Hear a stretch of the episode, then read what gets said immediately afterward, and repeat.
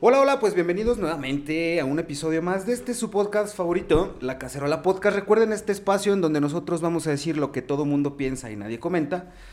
O lo que todo mundo comenta y nadie piensa realmente. Y el día de hoy, invitado especial, digo así, sin más preámbulo, Ray Raigosa, ¿cómo estás, hermano? Bienvenido al podcast. Muy bien, muchas gracias. Muy emocionado porque te confieso que es mi primer podcast. ¿Ah, sí? sí, sí, pues ya, Vamos a ya estoy darle. ahí este, investigando cómo debo de actuar, moverme y todo. Aquí sí se pueden decir Así- groserías, mira, Ah, popó, caca. Pero, ah, qué liberador. Qué bien, qué bien. yo estoy bien. Mi Ray, ¿qué onda? Vienes llegando, vienes recién desempacadito de Aguascalientes, vas a tener presentación por acá, este, que dicho sea de paso, y ahorita porque me acordé, qué puto asco, la carretera de Zacatecas Sí. a Aguascalientes es una porquería, digo, ojo, si alguien nos está escuchando que pueda hacer algo al respecto o no, pero sí, hace poquito, digo, voy seguido también a Aguas, y está echan un asco esa carretera. Es un peligro, es arriesgar la vida cada vez que, Sí. que vas. Sobre todo el acotamiento se me hace algo Ajá. muy estúpido, la verdad, porque este, se van los cuatro carros y ya vas. Oye, fíjate, a veces traigo yo, porque yo ando en, en- bueno, tengo una moto también, a veces ando en la Ah, moto, a veces ando en el coche y agarro para allá porque pues uno de mis socios también vive allá y pues a veces hasta la fiesta está más divertida, ya se dice y no pasa nada. Pero sí, da, de la chingada descarta. Pero bueno, ¿qué onda, Merra? ¿Qué andas haciendo ahorita? ¿Cómo estás? ¿Cómo te trata la vida? ¿Qué proyectitos traes? Antes de entrar en, en- en- en lo que nos... calor. Pero ¿qué onda? ¿Qué, qué, qué andas haciendo? ¿Qué traes ahorita? ¿Qué- ¿En qué te estás moviendo? ¿Qué, qué onda con Ray? Platícanos. Pues mira, estoy muy emocionado porque tengo el concierto que, bien dices, va a ser en el Manuel Felgueres, es un lugar que me chido. encanta, el Ajá. teatro y el auditorio está increíble, ya había presentado mi primer disco ahí, ahora voy con el segundo disco este, que se llama Haciendo Cuentas, eh, ya con un, un nuevo proyecto y, ya haz de cuenta que ahorita vengo corriendo porque pues tú sabes todo lo que se necesita para, Sí. para el, el- la cuestión del evento y pues nosotros como este, cantautores y como independientes pues tienes que hacer todo y estar ahí, ahí al pendiente. Oye, hablando de hacer todo, Ajá. luego de, de- de- de- digo, no, no es que de hacer todo y no hacer nada, porque el involucrarse justamente en este tipo de cosas es a veces picarle a todos, ¿no? Y es como que... Pero me llamó la atención, por ejemplo, estaba, perdón, estaba viendo una entrevista tuya, en donde, pues a grosso modo tú dices, mucho pop para ser ranchero y mucho ranchero para ser pop, pero al final del día yo creo que, que ese tipo de situaciones nos, ¿cómo será? Nos encasillan o nos encapsulan o nos segmentan en cierto tipo de género, en cierto tipo de target, de, de público. Eh, y yo, por ejemplo, encuentro en ti, a ver, hablando con mi productora cuando, cuando te buscamos para ver si nos regalabas una entrevista, porque yo encuentro bastante loable ese pedo de decir, ok, a mí me gusta esto, pero también me gusta esto, y no, no, no ser como, vaya, no moldearte a tu público, sino moldearte a tu arte.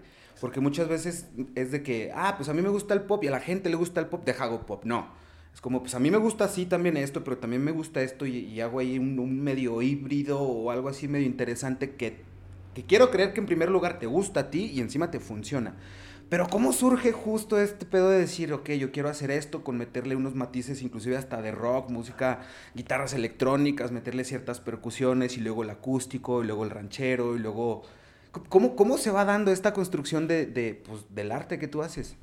Pues mira, está, está muy chido porque yo creo que soy muy afortunado de la generación que tengo musicalmente, porque ahorita ya los géneros, ya la verdad, ya este, no, no te encasillan, como bien dices, pero pues surge todo esto porque yo me crié mucho en, en el rancho con mis abuelos, Ajá. este, que me siento muy afortunado porque eso me enseñó mucho de la vida, me enseñó demasiado eh, también en cuestión musical, porque pues, Ujú. era lo que escuchaba, eh, la cuestión de la música ranchera, pero ya en, en lo que me empecé a enfocar mucho fue la música, empecé con la onda de la trova, luego la canción de autor, entonces ahorita todavía escucho una canción que me gusta y luego, luego me meto en Spotify a ver quién la escribió. Ok, y ok. Me interesa mucho esa onda, quién es el que, el que escribe. ¿Qué tanto te involucras en los procesos? Es decir, tú, tú escribes, compones, produces o ninguno de los anteriores. O sea, ¿cu- ¿cuál es el proceso? ¿Estás en todo o tienes como a lo mejor tu equipo que te apoya, que te respalda? O sea, ¿cómo es el, este proceso de creación? Pues mira, ha cambiado, porque bueno, todas las canciones que están arriba son canciones mías. Yo escribo todo lo que, lo que tengo hasta ahorita arriba. Ujú. Y al escribirlo, pues como bien dices, hay un, un- una fuente o un género que yo me imagino la rola y así me voy por ese, por ese lado. No hay un, vínculo y le pongo el género que yo considero o como la imaginé la rola. Lo primero que hice pues fue las, el primer disco, las canciones las escribí, las enseñé a un amigo productor y entre los dos eh, nos pusimos ahí a buscar los músicos que creímos adecuados, pero me involucro al 300%. Yo he estado ahí en, todas las grabaciones y, híjole, esto no me encanta. No estudié música, sí he estudiado mucho en, en, cuestión de composición y armonía, pero no nada oficial. Entonces, pues es como, no sé qué pasa aquí, no te sé explicar, pero no me gusta. Quiero que hagas un uh no así, agarro la guitarra y mira, es algo así. y, y, pero soy metiche, soy el dolor este, ahí de de todos los productores. Oye, eso está bien chido porque, o sea, justo, digo, no sé si es el caso, pero por ejemplo, nosotros aquí en el estudio y con las otras cosas que también desdoblamos en el estudio, el equipo de trabajo a veces es bien extraño porque, o sea, yo por ejemplo con, la, con mi productora que también este, está ahí involucrada en otros proyectos, es de que, no sé, tenemos estas reuniones creativas y yo les digo así de que, es que, a ver si me entienden, necesito un coso así, con un cosito asá, pero que se vea como acuyá, pero azul. Y jala, es como, ok, eso está chido, o sea, tener ese equipo que te respalda a veces hasta las mamadas que uno se le ocurren está bastante interesante. ¿A qué, ¿A qué y a quién le cantas? O sea, le cantas al amor, evidentemente, pero pues también tienes rolas que le, que le escribiste un caballo, por ejemplo, tienes canciones como muy, eh, sí, em, en este tema de, de, de, pues de lo bonito, del amor, de lo romántico, pero al final del día, ¿a quién le escribes? O sea, escribes para ti, escribes por tus experiencias, escribes por tus vivencias, escribes por tus ganas de hacer algo. O sea, ¿cómo escribes? ¿Para quién escribes? ¿Y para quién haces lo que haces? Pues mira, escribo primordialmente, pues sí, para mí, porque es un desahogo total. Al terminar una rola, la verdad es como, yo me imagino, eh, sacas todo así, pero riquísimo, ya al ponerle el punto final. Pero bien dice que las canciones no se acaban, solo se abandonan. Puedes estarte mil, mil años ahí modificándole o enriqueciendo. Pero escribo al amor, al desamor, y bien dices, como el corrido que le hice a mi caballo fue un reto total, porque yo no había hecho un corrido, pero lo sentía y tenía que sacarlo así, lo que te decía, no busco el filtro, y ese fue el filtro, o sea, necesito sacarlo en un corrido.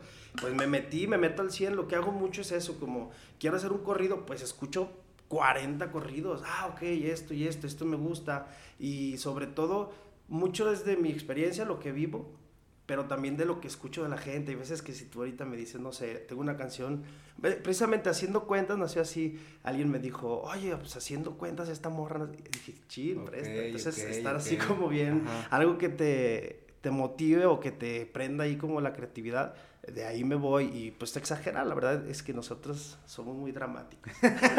sí. Mira, justamente no es que seamos bueno, siento yo que no es que seamos como muy dramáticos. Por ejemplo, el otro día platicaba con una muy buena amiga mía, em, porque estábamos viendo el, digamos, el producto local que la está reventando. O sea, como tú y como muchas otras personas que, que pues andan picandamos, picando piedra y que queremos hacer las cosas chido. Em, a mí esta persona me decía, fíjate, em, que hablamos, por ejemplo, particularmente de Samantha Barrón. Okay tu coterránea, de hecho. Sí, sí. Eh, platicamos, Samantha estuvo también hace poquito aquí en Zacatecas con Nampa Básico y estábamos viendo su trabajo y me decían, güey, es que está muy perro su trabajo. O sea, pero ¿qué pedo con, la, con las ganas de expresarte y de decirlo de esa manera? Y yo, vaya, la síntesis que yo le daba a eso decía, es que, ¿sabes qué? Yo creo que hoy en día tenemos como que un chingo de herramientas y más allá de las herramientas, un chingo de ganas de expresarnos como realmente lo sentimos. Es decir, ahorita ya tenemos esta sinergia de decir las cosas como son, sin filtros, sin ponerle... Porque antes, y, me refiero antes a lo mejor en la misma industria, no sé si me dejarás mentir o no, pero la misma industria te iba moldeando, porque la industria estaba diseñada para el público, no para el artista. O sea, si se está vendiendo esto, ah, dale por allá, ¿no? De, ah, la rolita para la novela, pero esto para acá. Entonces era, o sea, se diseñaba de esa manera. Ahora no, ahora muchos artistas es de, si yo quiero decir esto, lo digo. O sea, ya, no, es, no es que te hayan censurado antes, por así decirlo, pero, pero sí. O sea, es que la neta sí había mucha censura, ¿no? O sea, estos micrófonos, justo estos micrófonos se crearon para eso, para decir las putas cosas como son y sin filtros y sin censura. Entonces yo siento que va más por ahí porque mucha gente dice, ay, exagerados, ay, qué intensos. No, güey, o sea, fíjate, por ejemplo, hace poco también tuvimos una entrevista, bueno, una serie de entrevista con unos raperos y ciertos raperos que inclusive también les estamos, bueno, traemos ahí unos, unos proyectitos trabajando aquí en el estudio con ellos. Por ejemplo, a mí la, la escena como tal del rap y del hip hop me, me gusta muchísimo y, y, vaya que no, no tengo toda la vida conociéndolo, hace poco que me hice un poco más inmerso en eso.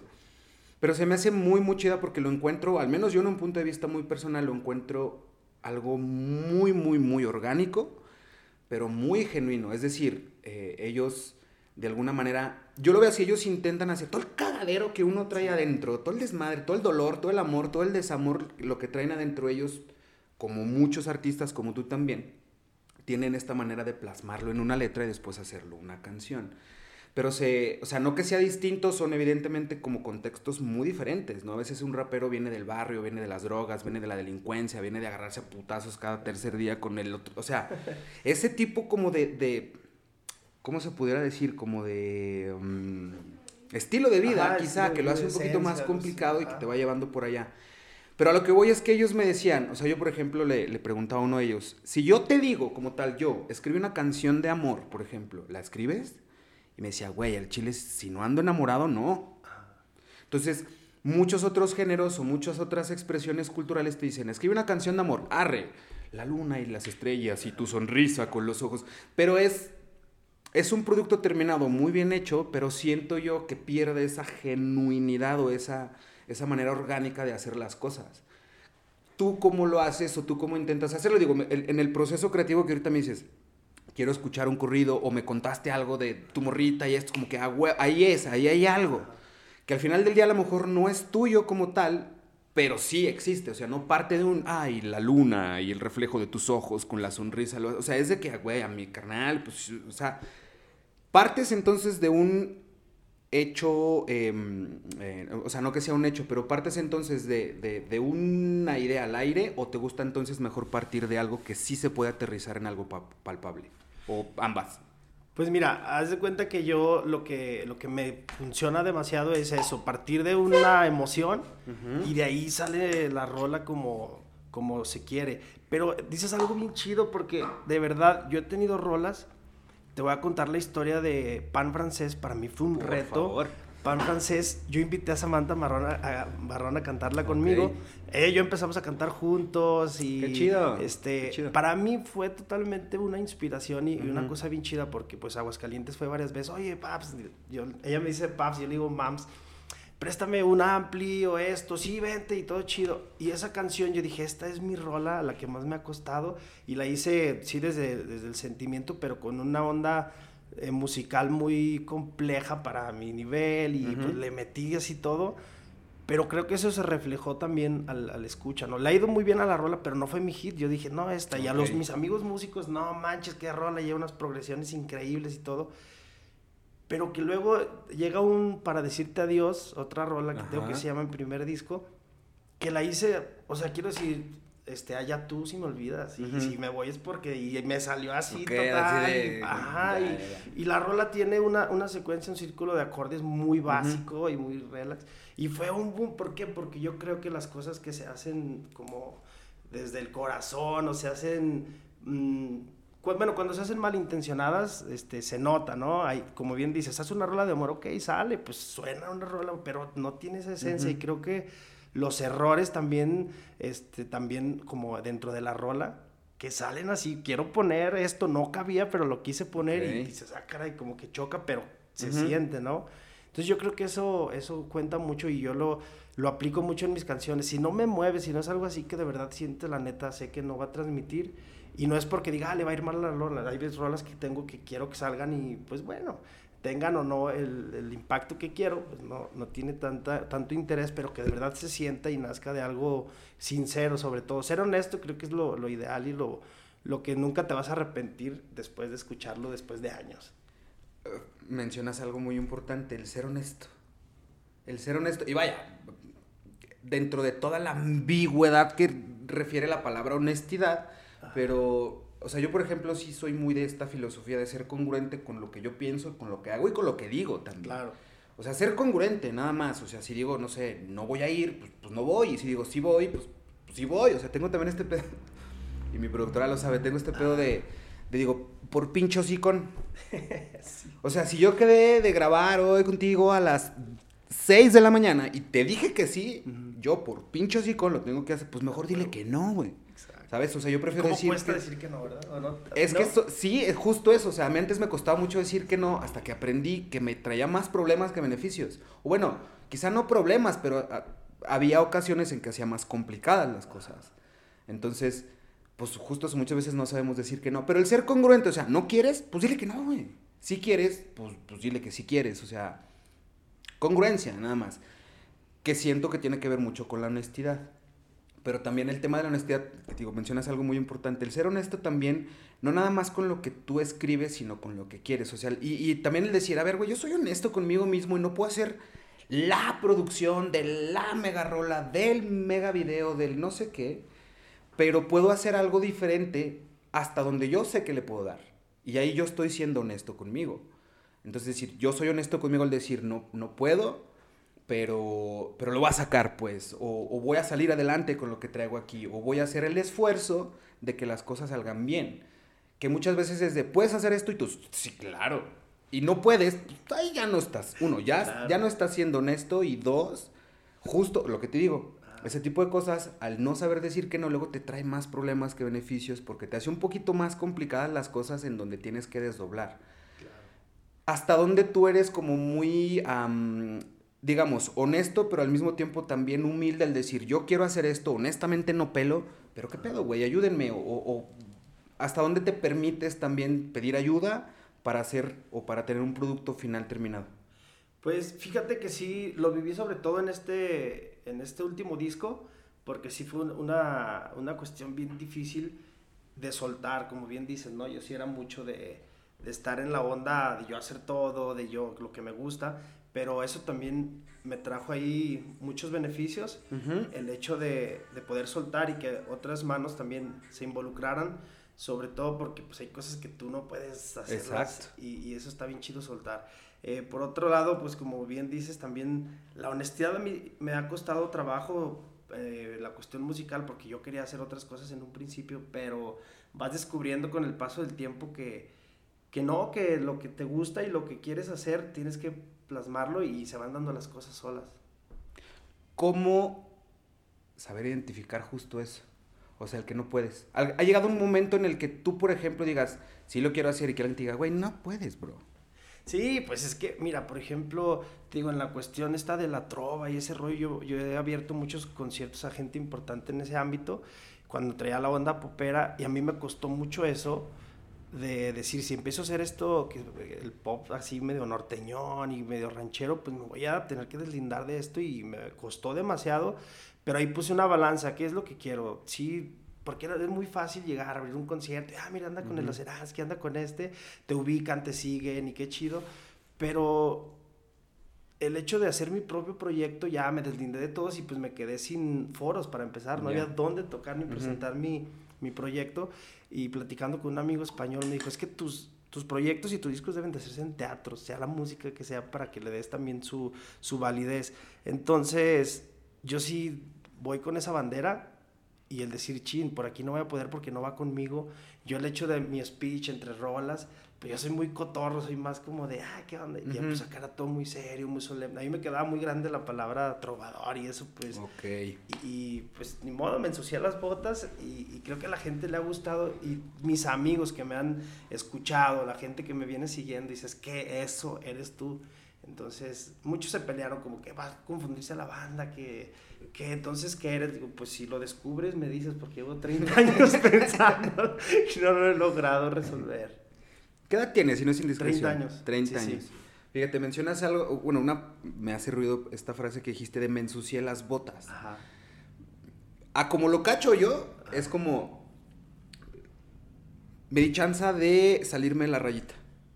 O sea, porque justo eso, muchas veces pensamos que no, que al colorear no tenemos que salirnos de las rayitas. ¿Por? Pero el pedo es que así nos enseñaron. O sea, estas programaciones, doctrina, llámalo como tú quieras. Así nos enseñaron de que no, bro, es que si tú eres trovador tienes que... ¿Por? O sea, eventualmente, al, menos yo sí te traigo este pedo de, pues, de cuestionarnos todo, ¿no? De cuestionarnos muchas cosas. Y al cuestionarte las cosas, probablemente no vas a encontrar la respuesta como tal ahí. pero te puedes formular mejores preguntas y mejores preguntas. Entonces, al querer darle respuesta a esas preguntas es cuando vas avanzando. Entonces, el me ensucié las botas, el, me ensucié las manos, el me metí al pinche charco a ver qué, qué salía de eso. Y de repente te das cuenta que sí salen cosas chidas, porque el tema es no ser así como disruptivo como tal, pero el decir, pues si a veces me salgo de la raya, no pasa nada, porque no pasa nada. O sea, neta en este sentido de no, no, así cuadradito. Y siento que muchas veces lo que necesitamos es más un balance que una simetría. Queremos ver el círculo por lo redondo y el cuadrado por lo cuadrado y que todo nos encaje perfecto sin que sobre ni falte nada. Y es, nada, güey. Nomás balancealo un poquito. No pasa nada hacia arriba si a veces estás poquito acá, pero si estás ya poquito acá, nomás darte cuenta para que luego vuelva a hacer esto, ¿no? Exacto. Pero nos enseñan a, no cagarla, nos enseñan a, no cuestionar, ¿eh? Sobre todo, ojo, porque nos enseñan a no cuestionar. Oye, ¿por qué esto? Porque yo digo, ah, bueno yo, por ejemplo, que tengo mis hijos, a mis hijos pequeños, yo intento que, o sea, no les digo que se salgan de la raya adrede, pero les digo que si se salen de la raya no pasa nada, porque claro, debes de tener como esta, este, este esta base para, avanzar, ¿no? Y este, pues sí, o sea, tu, tu médula de donde, tu punto de partida, vaya. Y si te sales de la rayita, no hay pedo. ¿Cuál ha sido la peor, bueno, no la peor, más bien, cuál ha sido la mejor experiencia que mayor aprendizaje te ha dejado? En un escenario, en una libreta, en un estudio, en donde tú digas, ahí me di cuenta de algo, o ha sucedido algo que cambió a raíz de algún error, acierto, algún cuestionamiento en este andamiaje de Ray? Sí, pues hay varias situaciones. Fíjate que una que no hace mucho que pasó, eh, me invitaron al certamen de, las reinas de Fresnillo, se llama el, bueno, la como la presentación. La coronación. La coronación, justo. Me invitaron y, oye, pues tú con tu guitarra y vente, y un día antes, va, yo, o sea, a todo digo que sí, ¿no? Y llegué y... Los problemas de no saber decir que no. Sí, no te creas. sí, estoy, ya estoy trabajando en eso. Pero no, aparte de eso, yo soy de la idea de que si, es, si va a sumar en mi proyecto, si van dos personas que me pueden escuchar, yo voy con esa mentalidad siempre. Si voy a cantar, llegan dos. Es a esas dos tengo que hacer las cuatro a fuerza, les tiene que gustar, no sé cómo le voy a hacer, pero eso me ha dado pues ya el estar tocando tanto y en tantos lugares que ni me pelaban y entonces ahí va la cosa, ¿no? Eh, eh, después de que llegué a ese lugar y, oye, el soundcheck a, a tal hora, no, pero todavía no montan el escenario, espérate, ok. Total, no se hizo soundcheck, nunca sirvió mi guitarra, salí, canté y en los comentarios, porque estaba en vivo, ese güey cantaba bien gacho, ni se escucha la guitarra, que la... Y así, y me dijo mi mamá, ni veas los comentarios, que no sé qué. Y dije, no, huevo, tengo que, porque tengo que crecer, ¿no? Entonces descubrí ahí algo que dije, ok, no vuelvo a salir si no hago soundcheck. O sea, te verás muy mamón y lo que tú quieras, pero a fin de cuentas... Exacto, aprendes porque más allá que te sume a tu proyecto, te da la madre, ¿no? Este, pero eso me sirvió, fíjate, porque días antes había presentado mi proyecto, me había ido increíble y lo presenté el disco en Fresnillo a los ocho días en el mismo teatro y yo iba con ese resentimiento así, y lo iban a transmitir en vivo y dije, tengo que hacerlo, pero al dossier iba y veníamos los Quería sacarte también la espinita. Sí, sí, claro, exacto. Y la verdad me fue muy, muy chido, lo disfruté y, la verdad estoy muy contento. Pero aprendes pues a lo largo del tiempo y pues no sé, hay un cantautor, se llama Rodrigo Rojas, es de Costa Rica Saludos a Rodrigo Rojas. Saludos. Lo voy a etiquetar para que vea. Es una persona que me ha enseñado demasiado porque es de Bolivia. Y me dice, Chato, me dice, Chato, está muy chido lo que estás haciendo, todas las progresiones, porque yo estaba buscando eso, ¿no? Acordes y que suene y que el reconocimiento de los músicos. Dijo, pero Chato, respira, cabrón, sé tú, disfrútalo. Y eso me ayudó como no te imaginas. Ahí le perdí el respeto a la pluma.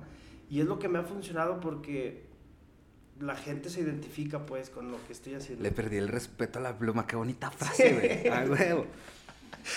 Una rola de eso. Hablando justo, fíjate, de respeto y de cosas que tienen que ver con eso. Por ejemplo, mencionas el tema de eh, con dos personas que lleguen a escucharme, yo con eso estoy... Digo, yo también manejo esta filosofía de decir, con una persona que me llega, qué chido lo que haces, yo con eso me doy por bien servido. Pero ojo, al menos yo en un punto de vista muy personal, no es como que con dos personas que me escuchen soy feliz. O sea, sí, pero tampoco no. O sea, porque para mí eso, digo, no es que sea el caso, es, yo así lo interpreto, para mí eso es como conformarte, güey, como, como, no mediocridad, pero, ay, huevo, ya tengo dos, con eso. No, a ver, así como a ti, como a muchos, como a mí, nos, que nos llega el hate, porque también me ha llegado hate de tus mamadas que haces y las entrevistas, esa pendejada que, o... Digo, no le hago mucho caso al principio, pues como todos en esta curva de aprendizaje, si hasta te enganchas, ¿no? Y les contestas, y tú qué sabes, y te enganchas. Ya no lo hago porque ya aprendí que no debo hacerlo. Aprendí a que se me resbalara todo ese hate que también de repente llega, pero también hay que tenerlo en cuenta, pues, o sea, porque te hace crecer. O sea, al final del día un hater que, o sea, es, para mí un, un, hater es un fan de closet, Claro. Porque ahí están bien pendientes, pero nomás están viendo cómo joden y cómo te escriben y cómo te dicen algo. Pero al final del día suma. O sea, al Chile, gracias, a todos los que andan, porque también suman. Pero qué diferente es el decir, me voy a enganchar con este güey que me está diciendo algo, o mejor tomo su comentario, aprendo, o también lo mando a la chingada, ¿sabes? Como que, ay, chingada, adiós. Porque también se vale, y también es muy válido mandar a la chingada a ese tipo de gente. Pero a qué voy con esto? El no engancharse o el sí engancharse depende de uno. El hate no depende de uno. ¿Cómo lidias tú con eso? Fíjate que también, bueno, he tenido la fortuna de tener muchos amigos que tienen ya mucho tiempo en este rollo y me decía un amigo, este es un, una carrera muy difícil porque es muy cruel, cara. A ti ahorita te van a decir, está increíble tu podcast, está chido, te volteas y este güey haciendo puras pendejadas y ya tan viejos y con eso, ¿no? Eh, pero es, es, la cuestión, y también a la, este, a la, a la inversa te dicen, estás increíble, todo lo haces bien. Creo que hay que cuidar más las, las cosas que te dicen positivas, porque no todo es positivo y, y, si no te estancas, creo yo. Pero ojo, también si te enganchas nada más en lo positivo, te la sí. porque también sucede, o sea, te la te la crees sí. te la crees de más y, y, dejas de ver, o sea, no digo que no no sea bueno, o sea, porque también no mames, hay que creérsela que uno está haciendo las cosas chidas. Pero si te la crees de más y nada más le haces caso a eso, vas a perder de vista ciertas cosas que, que, pues tienes que, o sea, el panorama tiene que ser completo creo yo. Y, también a veces sin, sin distancia no hay perspectiva. O sea, tienes que, a ver, deja ver las cosas desde acá afuera, porque estamos tan inmersos en nuestro trabajo, porque para nosotros todo está bien chingón, porque a nosotros nos gusta. Pero si, yo, yo creo pues que sin distancia no hay perspectiva. Entonces a veces sí es como que, a ver, déjame hago para atrás un poquito, lo veo de la distancia o pido una opinión externa que no sea nada más de mí para, para tener justo perspectiva. Por ejemplo, hace poco también montamos un proyecto que se llamó 2021 que era platicar 21 minutos con 20 personas diferentes haciéndoles exactamente la misma pregunta. No mames, la perspectiva que al menos a mí me dio eso de muchas cosas. Porque así como entrevistamos a músicos, entrevistamos a influencers, pero también entrevistamos a un rapero, entrevistamos a eh, un comerciante, entrevistamos a un político, entrevistamos a un empresario, entrevistamos a un limpa parabrisas. O sea, era la misma pregunta, pero vista desde diferentes ángulos. Y eso crea perspectiva, crea distancia, crea perspectiva. Y la perspectiva te hace tomar mejores decisiones. Y mencionabas, por ejemplo, algo de que, o sea, si es el hate o es la programación o la doctrina que tenemos de que, ay, sí, tan viejos siempre haciendo sus mamadas. sí. A ver, y yo, por ejemplo, compartí un meme, no me acuerdo exactamente la frase, pero hasta lo compartí, que era algo así que decía, todo mi respeto y admiración a quien se anima a empezar de cero, a pesar de los años y a pesar de los daños. Porque la de putazos que nos hemos puesto, y si nos regimos por los putazos que nos hemos puesto, pues nunca vamos a hacer nada de que, ay, no, porque me dolió el chingadazo que me puse. No, o sea, justo eso, a pesar de los años y a pesar de los daños, digo, yo tengo 34 años y estoy picando piedra porque me fascina lo que hago y porque se vienen cosas increíbles porque ya las vi. Pero si me rijo por las experiencias anteriores malas que he tenido, pues no, no estaríamos sentados tú y yo aquí platicando. Pero justo también en, ese tema de la perspectiva, de querer hacer las cosas bien, me regreso un poquito porque aquí lo apunté.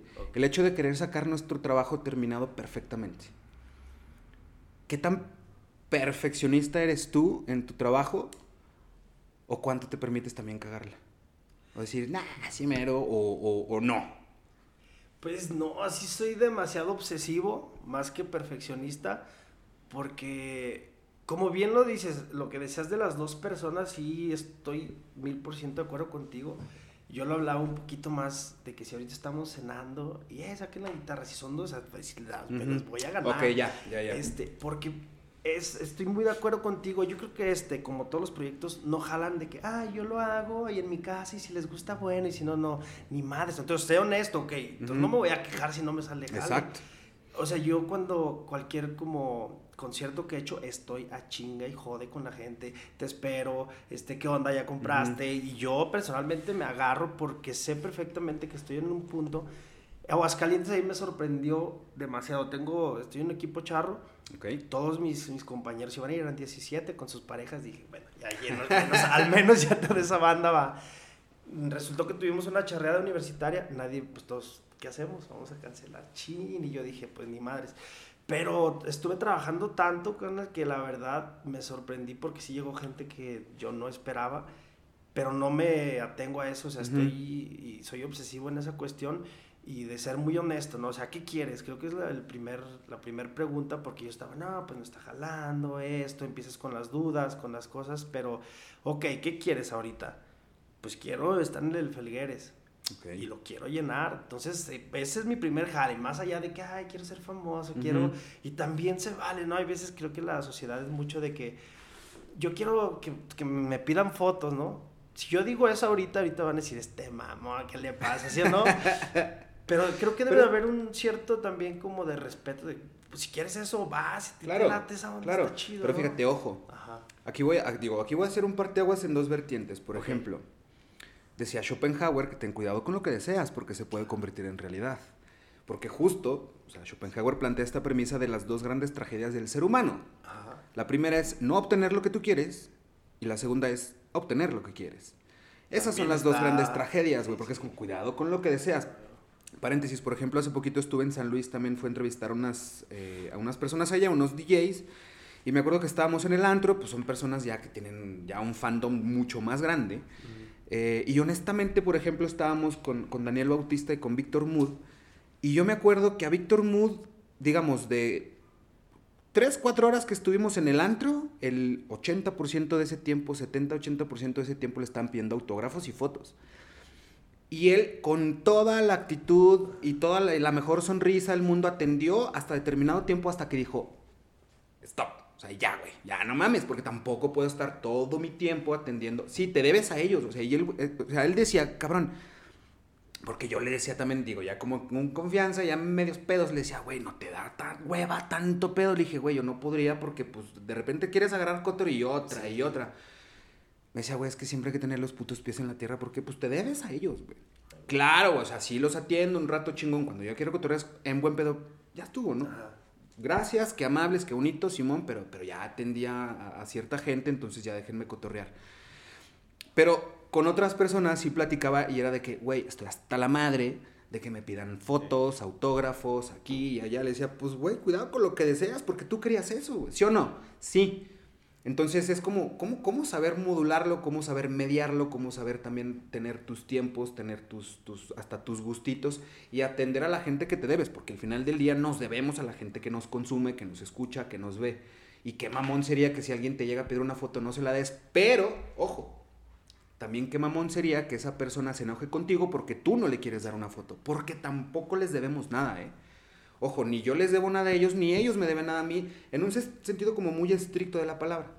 A mí me han dicho, uy, pinche programa bien culero que, salió esta semana, pinche entrevista pitera. Y yo así de, oye, brother, ¿a dónde te deposito, güey, lo que pagaste por verme, güey? Dime dónde te transfiero lo que pagaste por ver mi entrevista, güey. Es como, cállate el hocico, güey. pues nadie te está diciendo que le piques para que me veas y mucho menos que me escribas de mamás. Pero justo eso. ¿A qué voy también con esto? La teoría del 80-20, no sé si la has escuchado, regresándonos al tema del perfeccionismo. La teoría del 80-20, que, que si la analizamos un poquito, se puede aplicar para todo. Por ejemplo, en una cuestión eh, laboral y de procesos y de proyectos, te dicen que lo recomendable es sacar tu proyecto, tu canción, tu episodio, lo que tú estés haciendo cuando tú sientas que va como en un 80%. Porque ya en un 80% ya está sumamente bien.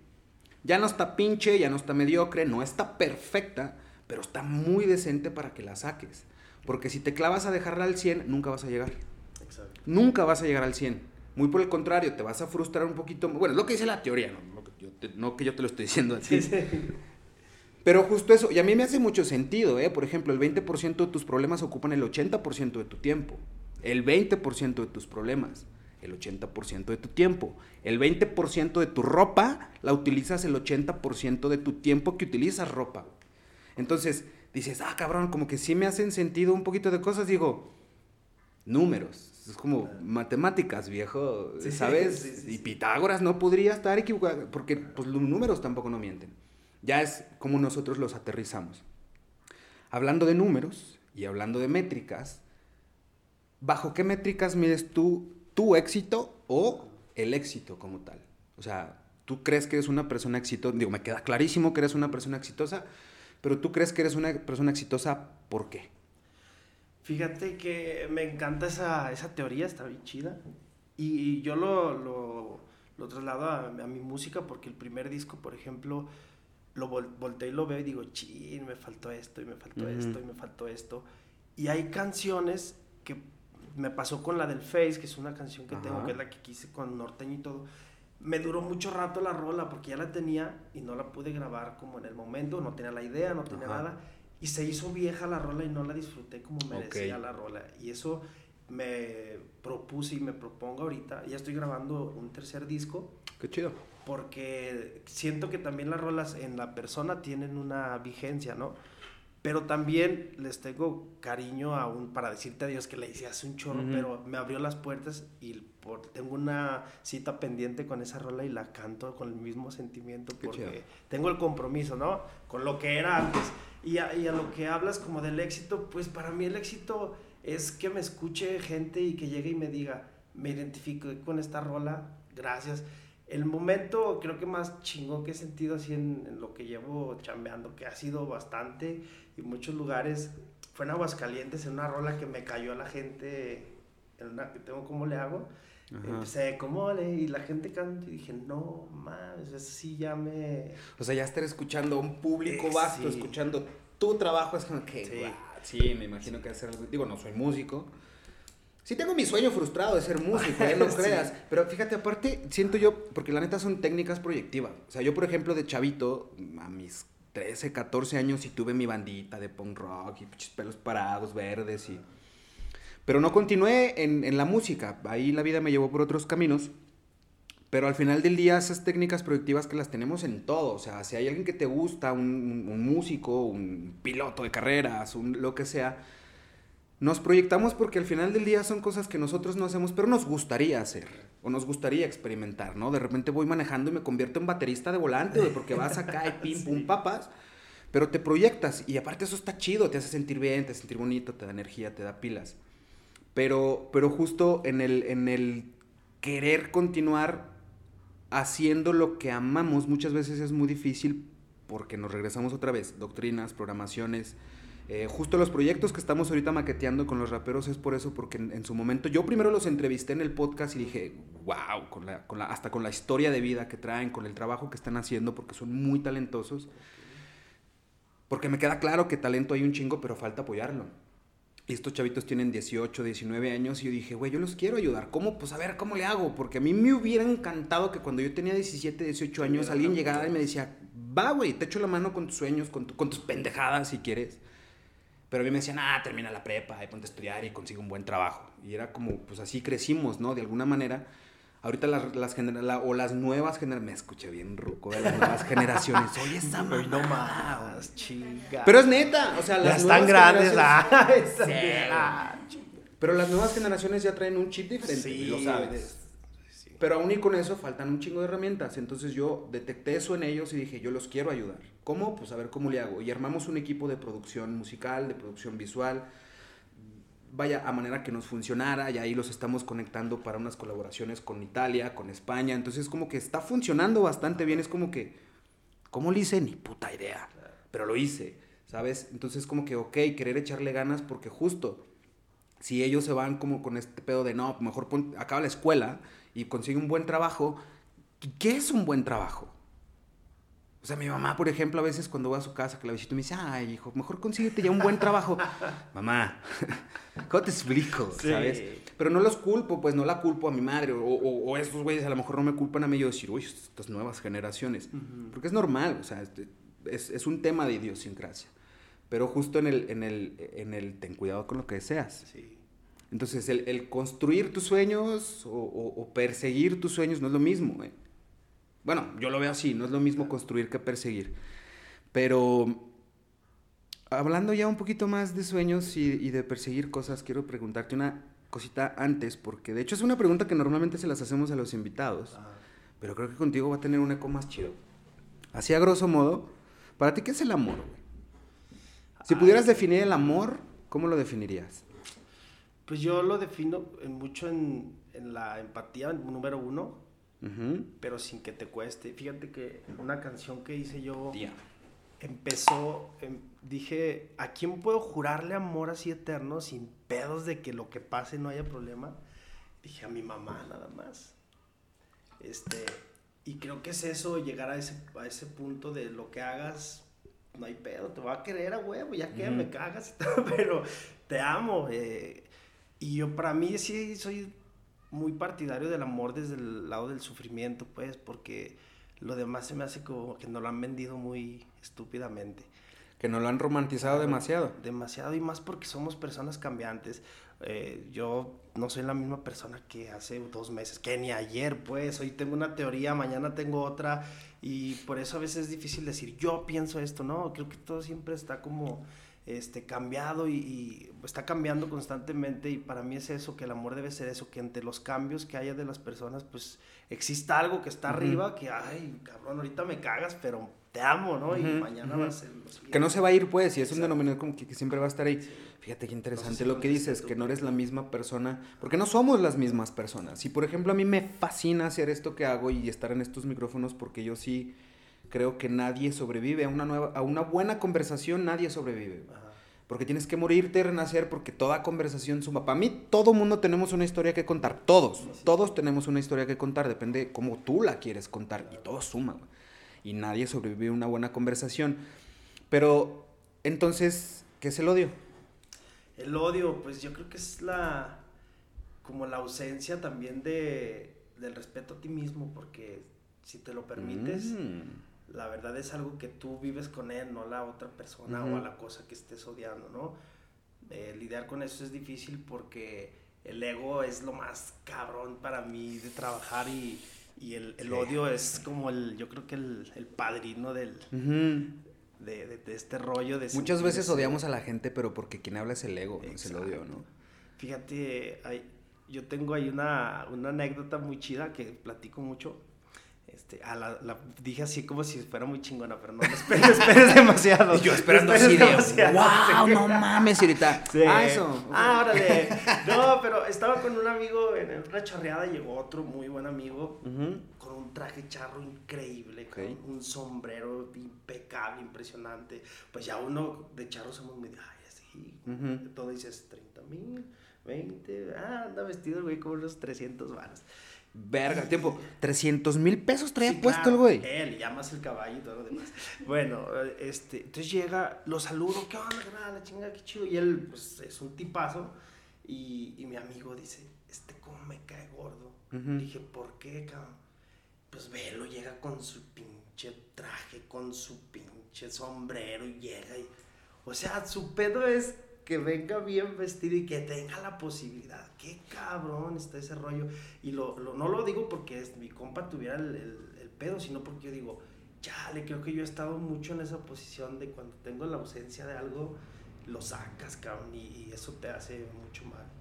Pero, a ver, por ejemplo, Mira, ahora te comparto yo una experiencia que inclusive la he compartido un par de veces hasta que en estos micrófonos. No, al final del día, o sea, por ejemplo, a, a manera muy similar de lo que le sucedió a tu amigo. Había una persona que yo conozco eh, que a mí me cagaba la madre. me zurraba. O sea, el hecho de mencionar a esa persona decía, puta madre, ¿cómo ves? Este, puñetas. Em, eventualmente fui conociendo, es más, ni siquiera fuimos haciéndonos compas siquiera, o sea, o súper amigos, somos conocidos, nos saludamos de huevos y nos vemos y la madre, inclusive lo entrevisté. Em, pero yo vi a esta persona... Pero dinos el nombre para que te más chido. Ahora te... No, ven mis capítulos y ustedes saquen sus conclusiones.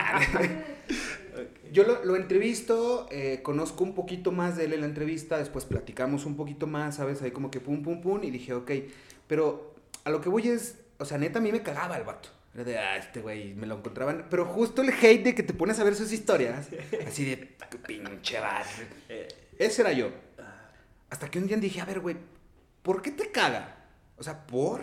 El vato en la puta vida te hizo nada, güey. Entonces me puse a analizar el por qué a mí me caía mal. Y yo caí en cuenta de que a mí no me cagaba la madre. Lo que yo tenía era envidia. Entonces yo dije, ok. Cuando yo me di cuenta que lo que realmente sentía hacia esa persona era envidia, y, o sea, lo hice consciente, dije, ok, pues ¿qué necesitas, güey? ¿O qué quieres? Lo que él tiene. ¿Qué necesitas hacer para tener lo que él tiene? Pues chingale, papi. Ponte a trabajar, güey. Ponte a hacer que las cosas sucedan.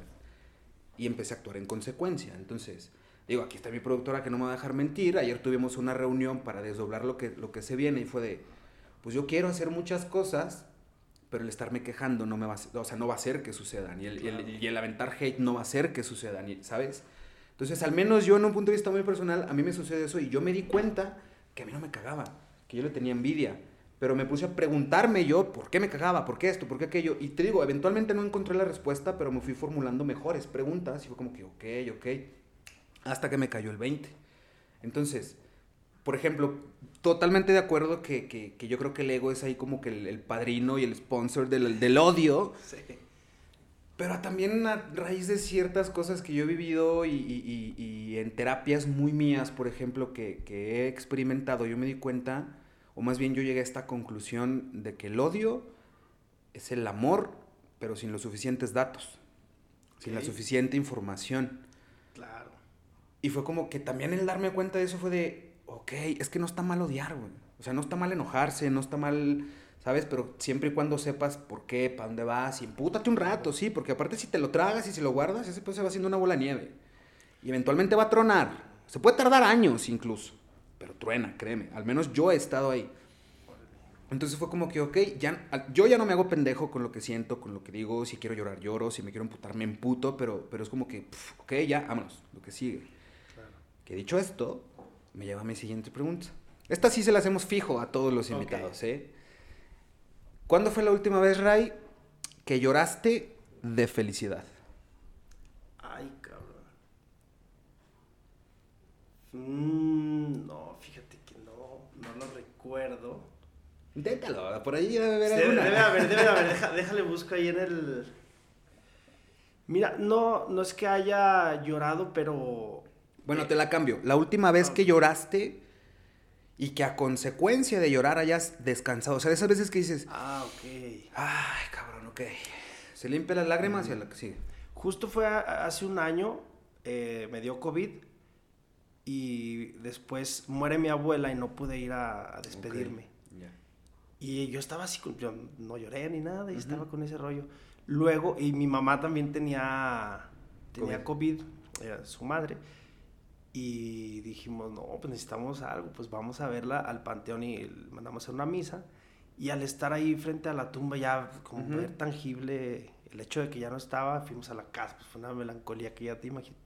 Y fue un llorar, pero así de, ay, cabrón, uh -huh. qué rico, ya lo tenía aquí, se soltó y fue algo así muy, muy, pero delicioso, la verdad. O sea, ahí lo hiciste palpable, pues, sí. ya estar ahí y, y, y, pues justo lo palpaste, lo sentiste. Exacto. ¿Qué tanto te permites tú estar como en contacto con ese tipo de emociones? O sea,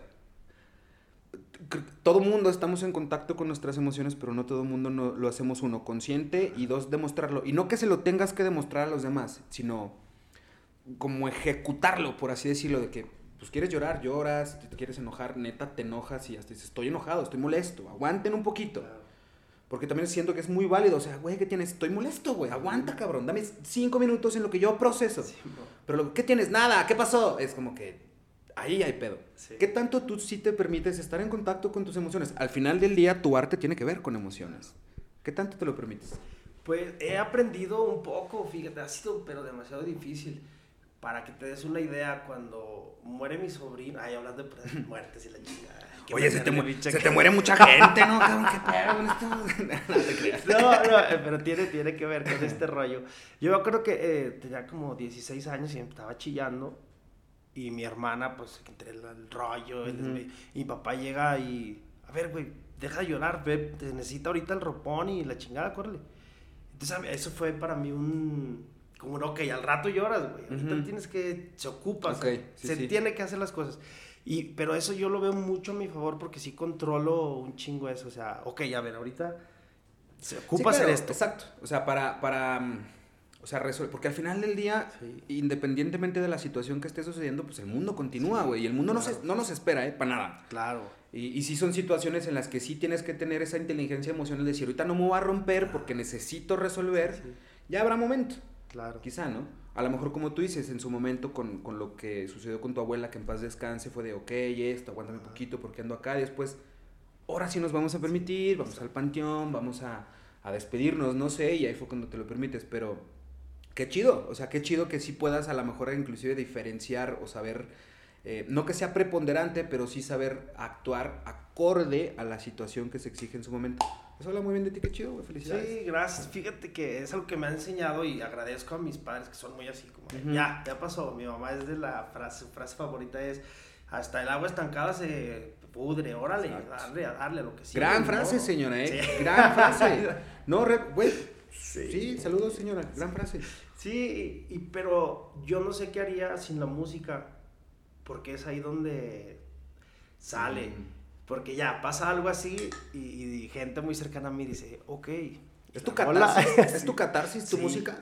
totalmente. Tu válvula de escape. Totalmente, sí. Si no tuvieras la música, ¿qué crees tú que estuvieras haciendo? O, qué crees tú? en el alcohol, bien. o sea, más bien mi pregunta es, ¿hay alguna otra cosa que también te apasione? ¿Algún hobby, alguna chambita? Algo que, que aparte de, de la música y del arte que tú haces con tu guitarra y tu voz ¿Hay alguna otra cosa que te apasione realmente, que te entretenga, que te guste? Sí, pues la charrería me encanta, me fascina, y me ha enseñado como no te imaginas. Yo gracias a la charrería este, hice las paces con el escenario. Ok.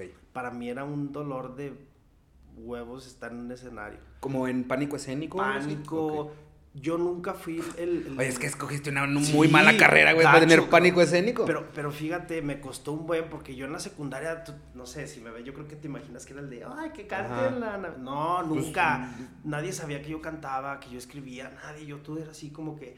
Hubo una rola que le hice a una chava y en, la prepa, fíjate, que ya voy a ver cuántos años han pasado porque se pasaban mi rola por infrarrojo. Ajá. ¿Te acuerdas? Sí, sí, sí, sí. Y, y a mí me daba una pena que no te imaginas, cabrón. Y digo, qué pendejo, en ese tiempo me conocí un chingo de gente. Eran Como de esa, de esa, vergüencilla, ¿no? De, ay, güey, traes mis rolas. Exacto, y siempre fui así en prepa, mis amigos, yo nadie, poco sabía que, que me gustaba esto hasta, yo creo que es de lo que hablábamos, ¿no? Lo que decías como la envidia que tenías con este cuate que se llama como, ah, te crees. ya te ibas a Buen intento. este, y, creo que era muy, porque yo era así, ay, este tema, pero era mi envidia porque yo no me animaba a hacer eso.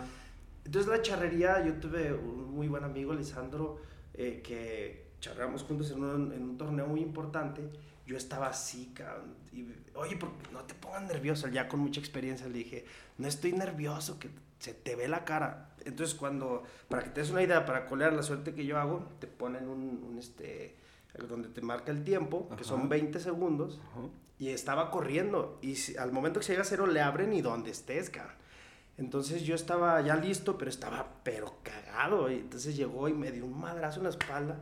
A ver, y ya corriendo el tiempo, y yo, hey, espérate, cabrón. Le dice, ya me toca. Tranquilízate, cabrón. Ya estás aquí. Disfruta. Ya, ya estamos aquí.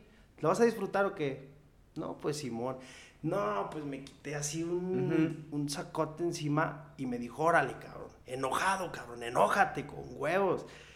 Y eso para mí fue una escuela porque en el escenario lo convertí eso también. Dije, ¿te gusta? Disfrútalo ya, hombre. Ya estás aquí y es con coraje, si no, no, no. Porque si vas, ay, la guitarrita y No, o sea, literal con huevos, con nervios, pero con huevos. Ah, porque, por ejemplo, para mí me queda clarísimo este tema. Yo, digo, durante siete, ocho años fui polemista también y fui conferencista. Entonces, a mí me queda claro que el nervio nunca se va, ¿eh? Nunca. El miedo sí. O sea, ya no te da miedo subirte, ya no te da miedo, es como que, pero el nervio es de, ay, güey, las pinches manos y llegas y, pero no o sea, también aprender a, a, disimularlo un poco, que la gente no se dé cuenta que estés nervioso, ¿no? Y es llegar y, ok, ok. Pero justo eso, o sea, el miedo se va, el miedo lo controlas y el miedo se va a la chingada. Los nervios, jamás. Inclusive, siento yo que si el día, yo lo veo así, el día que a mí no me den nervios iniciar una, una entrevista o subirme a un escenario, creo que no lo voy a disfrutar igual. No, pues no. Entonces, pues yo creo que partiendo de eso, sa- saberte consciente, saberte vulnerable también, o sea, no hay pedo sentir miedo, no hay pedo estar cagado por quererte subir a un escenario, pero muchas veces tenemos que, que, que más que vender, comprarnos esta idea, no, yo soy don chingón, no, espérate, güey, porque no eres don chingón, porque, Exacto. o sea, eres un chingón en muchas cosas, pero no eres don chingón, y el sentirte vulnerable, el sentirte nervioso, el que te dé miedo, inclusive, no es para nada malo, al contrario, ¿por qué? Pues, pues porque lo estás sintiendo, güey, porque estás, permítete mejor sentirlo y aprender eso, ¿no? Sí, y aparte creo que debes de tener ya en automático lo que, digo, en tus conferencias me imagino también, que el nervio no sea causante de una falta de, pues, de estudio, que, sea falta de, de- de información o de preparación, ¿no? Yo lo respaldo como en mis canciones, mi concierto ya lo tengo súper estudiado, que me salga, este, así, automático.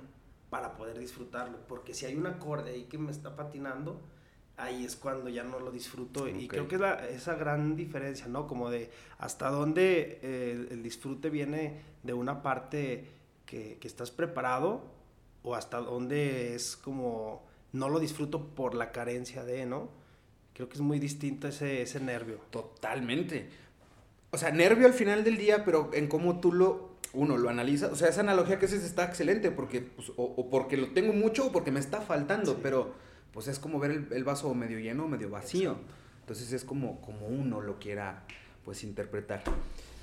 Ay, cabrón, que está bien buena la chela, ni me quiero ir. Pero, amigo, ya para ir cerrando, este, ¿qué onda? ¿Dónde te pueden encontrar para que conozcan tu trabajo? Este, que, que sepan qué haces, contrataciones, ahí, todo. ¿Qué onda? ¿Dónde te podemos encontrar? Pues mira, estoy como Ray Raigosa, Y y Z, bueno, por ahí igual si ponen alguna imagen o algo. Estoy en todas las plataformas digitales, espero, porque pagamos demasiado bastante si no hay... Ojalá y todavía Sí. Si no me avisan para, para ahí este, hacer algo. Eh, en todas las plataformas, eh, estoy también en todas las redes sociales, estoy en, en Twitter, estoy en Facebook, o sea, sí trato como de, en Twitter soy muy de frases y de ese rollo, y sí como que le doy diferente uso a cada uno, pero lo que más uso es Instagram. Y TikTok lo intenté, intenté bailar, te lo juro que hice todo, todo mi esfuerzo y no, no somos compas, pero ahí estoy. te- yo te sigo, perfecto. Sí. Te sigo perfecto. Digo, nosotros, o sea, yo en, mis redes personales, pues, pues las, las comunes, ¿no? Facebook, Instagram, Ujú. Twitter, son las que uso normalmente. Y que cada una se maneja bien diferente. O sea, Facebook es una cosa, Instagram es otra cosa, Twitter es otra. Tik- O sea, ya cada una ya trae muy, muy marcado. ¿Le, le quieres dar chance a TikTok? Dije, nah, no, no, no, no, ¿para qué? O sea, ¿para qué la forzo? ¿Para qué? Sí, no, sí, dije, mira, ando bien chido con estas, con estas me quedo, que los chavitos bailen y que los chavitos hagan cosas y nosotros los dones nos vamos a hacer. Pero sí, es que la neta, y volvemos a lo mismo, est- estas nuevas generaciones, híjole. Que bueno, también hay cosas bien chidas y bien creativas. Totalmente. wow, pero pues sí, la verdad. eh, Pero lo que hablamos hace rato, ser honesto contigo mismo. O sea, honestamente, yo no uso TikTok porque yo no me voy a poner a hacer TikToks. Ajá. Hay gente que me dice, lo mismo que haces en Instagram lo puedes hacer acá. Sí, pero si de por sí esas madres son adictivas Sí, y con las que ya claro. tengo no puedo, güey, entonces echarle otra dije, nah, mira, mejor así me quedo sin esa ¿tú sí madre. eres muy clavado con los números o nada? Honestamente no. O sea, Ajá. al principio sí, o sea, sí me frustraba y las views y las reproducciones, hasta que dije, suéltalo, güey. O sea, suéltalo, porque al final del día no es una métrica en la que yo base el éxito o las cosas buenas que estoy haciendo, porque sabemos que hay creadores de contenido de lo que tú quieras maravillosos y que no traen los números, ¿sabes? O sea, no traen los millones de followers o las millones de, de reproducciones. Pero al final del día, la neta, a mí me queda clarísimo que unos números, o sea, se sonará clichés, es como este pedo de, uy, las calificaciones no demuestran, y totalmente, o sea, unas calificaciones no, no definen quién eres. Claro. Y unos números o unas métricas numéricas en redes sociales o en views tampoco definen tu trabajo si es de calidad o no. El tema es un alcance, pues, pero, pero pues al final del día no. Así como en el hate que yo dije, ok, sí lo voy a tener en cuenta, evidentemente, pero no me voy a enganchar. Pues tampoco me engancho en los números, hay que tenerlos en cuenta, evidentemente, porque son métricas y te dicen si estás haciendo algo bien o no. Ayer justamente estábamos viendo ciertos números de las redes sociales, por ejemplo, de cómo íbamos subiendo, bajando, de cómo, dónde apretamos, dónde aflojamos. Y sí los tienes que tener en cuenta. Debes de, de tenerlos en cuenta para seguir haciendo tu trabajo, pero la misma. Una cosa es engancharte con eso y otra cosa es tomarlos en cuenta. Y es que sí jala como una A, a mí me importa mucho, después de un concierto, sí me clavo. Cuánta gente me siguió, cuánta gente... Sí, lo que decías hace rato, ¿no? De cómo mido el éxito. Pero no es como éxito, sino si funciona. Yo, en, en los lugares que voy que nadie me conoce, me fijo cuánta gente se sentó y cuánta gente se paró al terminar el concierto, cuánta gente se estuvo, cuánta se fue. Y decir también, ok, este no es tanto mi target, pero de todos modos tiene que estar ahí, pues. Pero al final del día también yo siento que, o al menos, más bien, la finalidad de hacer esto no es publicar un episodio. O no es monetizar, o no es eso. O sea, la finalidad es el proceso en sí mismo, porque es el proceso, el de estar aquí sentados platicando lo que te hace crecer. El proceso de, inclusive hasta de contactarte, de, de- de buscar la entrevista, de acordar, de, de la charla en sí misma, para mí ese es el proceso, o sea, o la finalidad. O sea, la finalidad para mí es tener una charla, no, no publicar un episodio y que el episodio tenga un chingo de views. Para mí, porque este proceso es se convierte en un proceso de mejora continua. Y el proceso tiene que ser siempre sobre esto, Claro. no sobre el producto terminado. Porque el producto terminado es un producto terminado, pero el proceso es lo que hizo al producto. Entonces yo lo veo de esa manera, o sea, para mí la finalidad, porque a ver, si mi finalidad es que ingrese dinero a través de lo que yo hago, en el momento en que no esté ingresando como yo quiera, me va a frustrar, me va a amputar, voy a decir, ah, nada, man. Entonces prefiero mis métricas basarlas en otra cosa. O sea, yo estoy sumamente agradecido, por ejemplo, con todo el equipo de trabajo que se ha hecho aquí, con las cosas que hemos hecho, ya 96 episodios publicados, ya vamos por la tercera temporada, este, se han hecho muy buenos contactos, nos vamos a Europa el año que entra.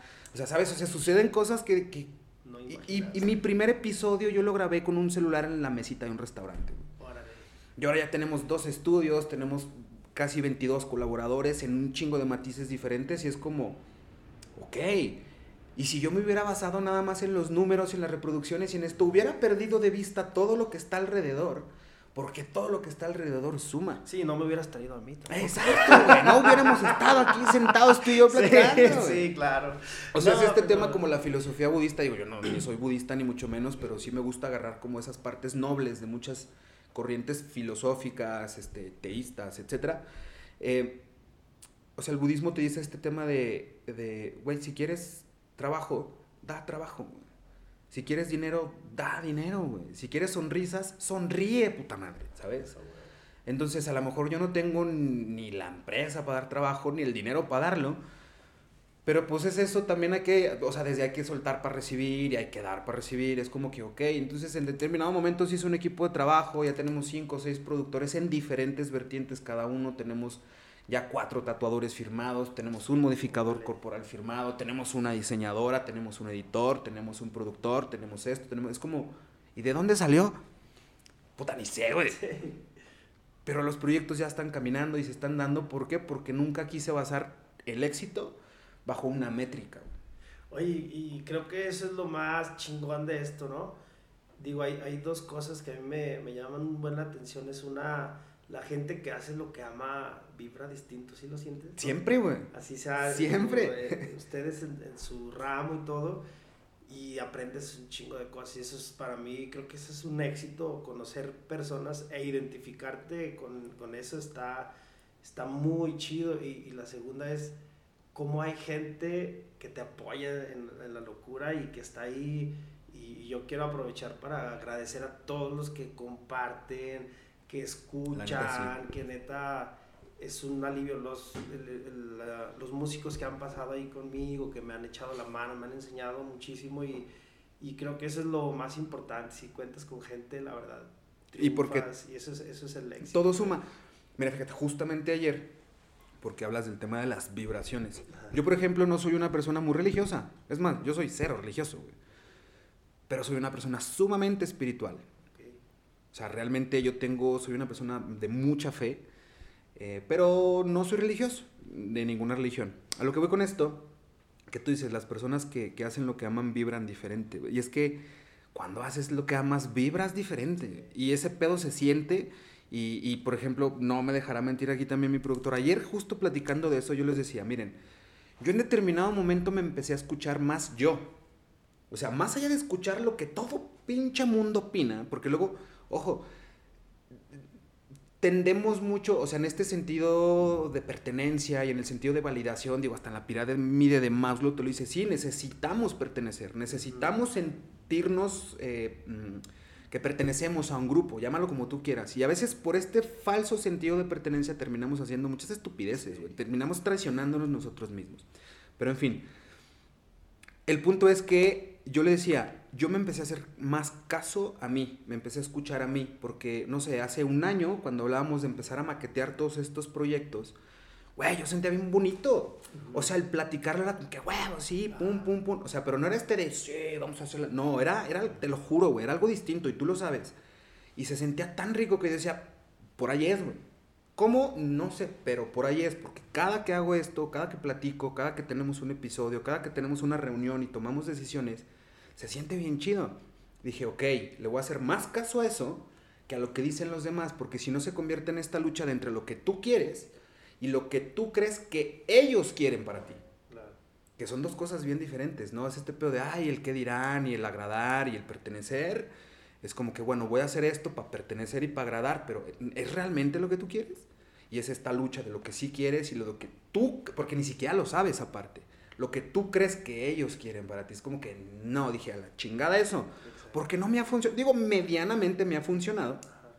Pero cuando empecé con este proyecto hace más de un año, no mames, lo que cambió mi vida. Para bien, pues, o sea, yo me siento bien, me siento mejor porque justo creo que estoy vibrando diferente, porque disfruto como no tienes idea lo que hago y, y estamos haciendo que las cosas sucedan. Entonces yo dije, pues le voy a hacer caso a este pedo.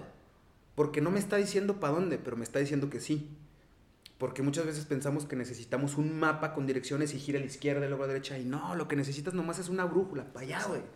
Y va a haber muchos desde, pero es para allá, güey. Entonces, cuando yo identifiqué que era para allá, dije, pues es para allá, chingue su madre, no me regreso, ¿eh? Claro, atendiendo las cosas que todo mundo tenemos acá, obligaciones, responsabilidades, ta, ta, ta, ta, ta, ta, pero sin descuidar esto. A medida de nuestras posibilidades y como uno pueda. Pero yo me empecé a escuchar y dije, chingón, por ahí es. La gente que se ha sumado es como, qué chido, ¿no? Es difícil, por supuesto, es una putiza y son... Sí. Es, es... no es fácil, pero nada más la recompensa que se tiene cuando, cuando logras hacer este tipo de cosas. Y, ojo, no es una recompensa monetaria. Si llega, qué chido, es una muy buena herramienta el dinero, pero maravillosa herramienta. Pero a veces está más chido como que, carnal, un pinche abrazo y estuvo bien chido. Yo con eso me quedo si llega dinero, mejor, denme dinero, por cierto. pero, pero sí, no podría estar más de acuerdo con eso, que las personas que hacen lo que aman vibran diferente. Entonces, pues yo creo que pues, hay que seguir haciendo lo que amamos, ¿no? Exacto. Pero bueno, mi Ray, qué rica plática, cabrón. Qué rica plática, neta. Muchísimas gracias por, pues, por darnos la chancita, darnos la oportunidad. Este, el día de mañana te presentas en el Felgueres. Eh, pues invítanos, güey, ¿a qué hora el cotorreo? A ver, a ver. Bueno, están invitadísimos, que espero que me puedan acompañar. Muchas gracias, porque, claro Si no, les vamos a poner ahí falta. no, claro que sí. Estoy mañana en el Felgueres, presento mi nuevo disco Haciendo Cuentas, que viene ya esta onda que, te hablaba del ranchero pop, viene el, el, ángel en el acordeón, viene un bajo quinto, este, vienen las, son unas chavas que me acompañan, las Natalias que tocan conmigo, dándole el giro a que, ok, voy a hacer género regional, pero con mujeres. Qué chido. Sin faltarles al respeto en lo que hable. Y, ni, este, aludiendo a los narcotraficantes, este, buscándole más por, por, este lado más, más íntimo. Y bueno, viene toda la banda, estoy muy contento porque Viene también una muy buena amiga, la Negra Chávez, viene de Argentina también de como invitada especial. Ah, qué chingón. Viene Alfredo Tello, también de, de Pachuca Hidalgo, y pues ahí tengo un buen de invitados y... Qué chido. pues ahí tenemos un show muy chido, te lo platico así rápido, empezamos con el pop. Ok. Luego me echo este, una canción que le hice a Zacatecas, precisamente lo que hablabas del amor y de escribir al amor, este, es lo más difícil ya hablar de otros temas y fue un reto para mí ese, esa rola de Zacatecas, habla de la inseguridad, de esta onda, que pues, la verdad, hablas de Zacatecas y dices, nah, qué, mala onda, ya matan. Y cuando la gente que es de aquí realmente es bien chambeadora y es bien Está hermoso, este sí, Está hermoso, claro. y como todo tiene cosas feitas, como en pues, claro. Alemania, ahí este pedo. Exacto. Bueno, tampoco no mames, Diego, pero... sí, sí, Pero no, o sea, sí, está hermoso.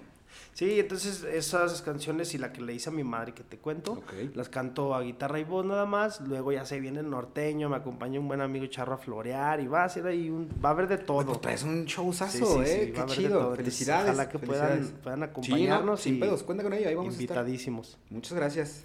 Pues ahí está. Ray el día de mañana va a estar compartiéndonos su talentada que tiene con pues toda la producción que trae y los invitados. Este, y pues nada, síganlo en redes sociales, conózcanlo, conozcan su trabajo, insisto, talento ahí, talento hay un putazo, aquí está la mejor prueba. Gracias. Eh, pero falta apoyarlo. ¿Y cómo apoyamos al Chile? Miren, es bien sencillo. A veces con un clic, Sí. con un follow, con un con unas suscripciones. eh, Eso, gratis. O sea, lo mejor es que es gratis. Nos pueden ayudar gratis. Suscríbanse al canal de Rai, suscríbanse al canal de La Cacerola, síganos en sus redes, síganos a nosotros. Like, dislike, ahí coméntenme, compartan. Este, pichi Diego, estás bien menso. Lo que quieran, no hay pedo. Pero pongan Pero algo. pongan algo, o sea, eso nos ayuda a nosotros muchísimo. Dicen, no, ya escuché el, el podcast. De que, oh, pues sí, luego tu like. Ajá, es como, Pues güey, bien chido el podcast. No me digas eso. eh, No vi que lo compartieras, entonces no te gustó mucho. Pero no, en serio, la neta es que nosotros con eso nos ayudan muchísimo. Nosotros, pues ahora sí que es- esto es lo que hacemos, a esto nos dedicamos y, y la única manera que, que, que nosotros sentimos que sí estamos haciendo las cosas bien es con ese tipo de cosas, porque es como nos podemos dar cuenta que si lo estamos haciendo bien o mal. Entonces, pues ahí está. Suscríbanse al canal de Ray Raigosa. Eh, ¿Algo más, amigo, con lo que quieras cerrar la entrevista? ¿Algo que quieras compartirnos? No, pues nada, agradecerte, digo, la neta, estuvo muy chido el, este, el ratito de plática, ojalá que pueda repetirse. Por supuesto, hermano, y tu casa. Tengamos otras cuatro horas ahí con unos tequilas o algo. Este, Jalo.